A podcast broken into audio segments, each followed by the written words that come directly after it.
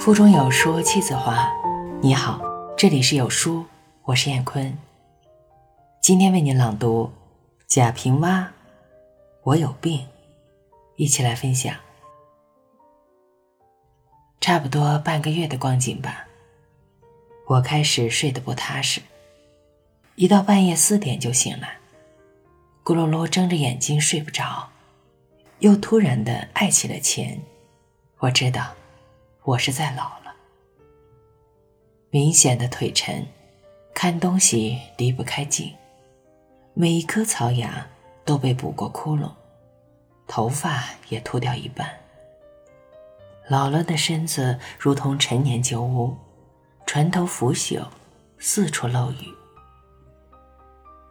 人在身体好的时候，身体和灵魂是统一的，也可以说，灵魂是安详的。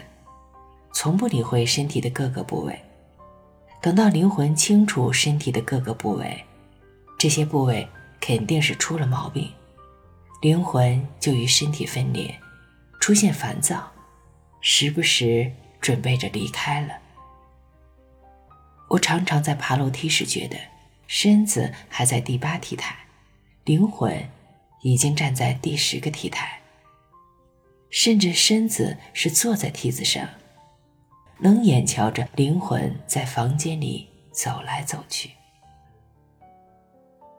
曾经约过一些朋友去吃饭，席间有个漂亮的女人让我赏心悦目，可她一走近我，便老假老假的叫，气得我说：“你要拒绝我是可以的，但你不能这样叫呀。”我真是害怕身子太糟糕了，灵魂一离开就不再回来。往后再不敢熬夜了，即便是最好的朋友要打麻将，说好放牌让我赢，也不去了。吃饭要讲究，胃虽然是有感情的，也不能只记着小时候在乡下吃过的糊汤和捞面，要喂牛奶，让老婆煲乌鸡人参汤，再是吃海鲜和水果。听隔壁老田的话。早晨去跑步，倒退着跑步，还有蹲厕所时不吸烟，闭上嘴不吭声勤搓裆部，往热里搓。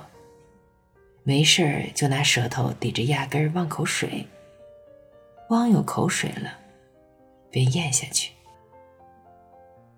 级别工资还能不能高不在意了，小心着不能让血压血脂高。业绩突出不突出已无所谓了，注意腰间盘的突出。当学生能考上大学，便是父母的孝顺孩子。现在自己把自己健康了，子女才会亲近。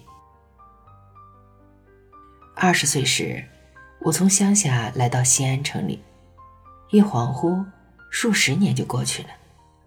虽然总还觉得从大学毕业是不久前的事情。事实是，我的孩子也即将从大学毕业。人的一生到底能做些什么事情呢？当五十岁时候，不在四十岁之后，你会明白，人的一生其实干不了几样事情，而且所干的事情都是在寻找自己的位置。造物主。按照这世上的需要造物，物是不知道的，都以为自己是英雄，但是你是勺，无论怎样的盛水，勺是盛不过桶的。性格为生命密码排列的定数，所以性格的发展就是整个命运的轨迹。不晓得这一点，必然沦落成弱者。弱者。是使强用狠，是残忍的，同样也是徒劳的。我终于晓得了，我就是强者。强者是温柔的，于是我很幸福的过我的日子，不再去提着烟酒到当官的门上磨蹭，或者抱上自己的书和字画求当官的扶正。当然。也不再动不动坐在家里骂官，官让办什么事儿偏不干。产固可耻，傲意非分，最好的还是萧然自远。别人说我好话，我感谢人家。必要自问，我是不是有他说的那样？遇人轻我，肯定是我无可重处，不再会为文坛上的是是非非烦恼了。做车子的人盼别人富贵，做刀子的人盼别人伤害，这是技术本身的要求。若有诽谤和诋毁，全然是自己未成正果。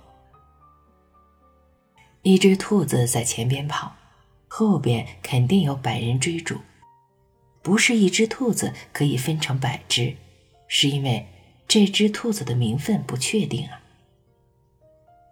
在屋前种一片竹子，不一定就清高；突然门前客人稀少，也不是远俗了。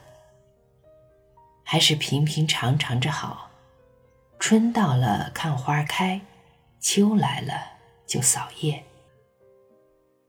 大家都知道我的病多，总是莫名其妙的这儿不舒服那儿不舒服，但病使我躲过了许多的尴尬。比如有人问：“你应该担任某某职务啊？”或者说：“你怎么没有得奖啊？”和“没有情人呀？”我都回答：“我有病。”更重要的，病是生与死之间的一种微调，它让我懂得了生死的意义，像不停的上着哲学课。除了病多，再就是骂我的人多，我老不明白，我招谁惹谁了，为什么骂我？后来看到古人的一副对联，便会心而笑了。对联这么写：“著书二十万言，才未尽也；得棒遍九州四海，民亦随之。”我何不这样呢？声名既大，谤亦随焉。骂者越多，名更大哉！世上哪里仅是单纯的好事儿？或是坏事儿呢？我写文章，现在才知道文章该怎么写了，活人也能活得出个滋味了。所以我提醒自己要会欣赏。鸟儿在树上叫着，鸟儿在说什么话呢？鸟的语言我是不懂的，我只觉得它叫的好听就是了。做一个倾听者。还有，多做好事儿，把做好事儿当做治病的良方，不再恨人，对待仇人应视他为他是来督促自己成功者，对待朋友亦不能要求他像家人一样。钱当然还是要爱的，如古人说的那样，“巨大胸襟，爱小零钱”嘛。以文字立身。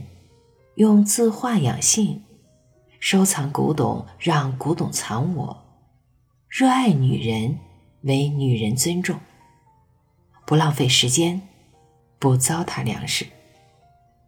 到底还有一句老话：“平生一片心，不因人热。”文章千古事，聊以自语。